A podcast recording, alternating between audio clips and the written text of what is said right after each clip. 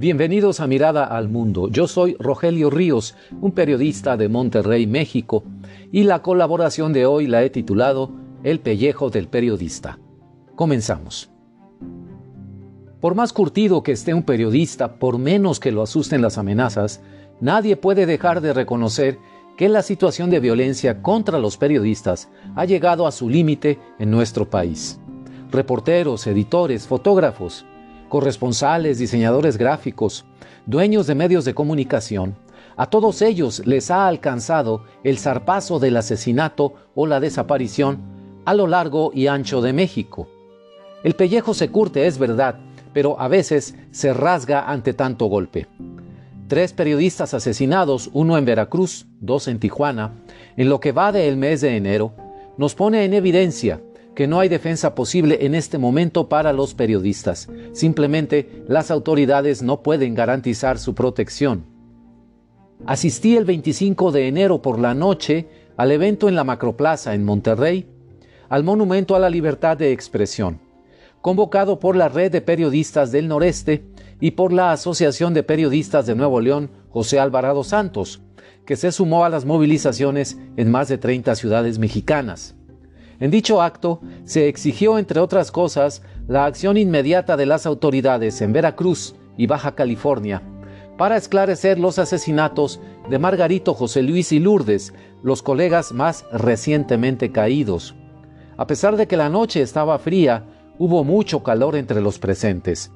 Y fui testigo de un gesto que muy pocas veces se ve. Al terminar de leer los posicionamientos, la periodista Melba Frutos y sus compañeros de la red invitaron a reporteros y camarógrafos que cubrían la nota a pasar un momento al memorial a presentar sus respetos y su apoyo a los colegas muertos. Varios de los periodistas más jóvenes, los que están en activo y acaso empezando sus carreras profesionales, todavía con el olor a aulas en sus ropas, tomaron su turno en la protesta y rompieron una brecha generacional que a veces los separa de los más veteranos del oficio. Fue un momento inspiracional, una tregua en la feroz competencia entre los medios y en la precipitada carrera por ganar la nota del día. Es en las situaciones extremas cuando pueden aflorar los mejores sentimientos en un gremio que por lo general vive dividido y escasamente organizado. La jornada nacional del 25 de enero en Monterrey y las principales ciudades del país podría, sin embargo, ser el inicio de un movimiento más estructurado por la protección a periodistas, pero además por el mejoramiento de las condiciones de su oficio. Y le doy algunos ejemplos.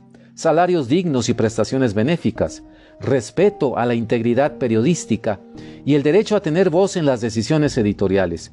La colaboración con medios afines en proyectos y reportajes de investigación entre otras muchas cosas.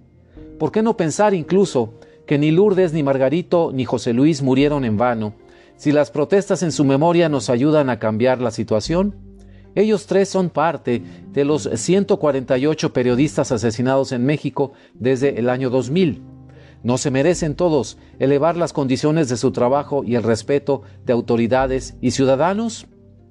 Ahí participando yo con una pancarta en las manos y viendo el genuino pesar que se advertía entre los colegas.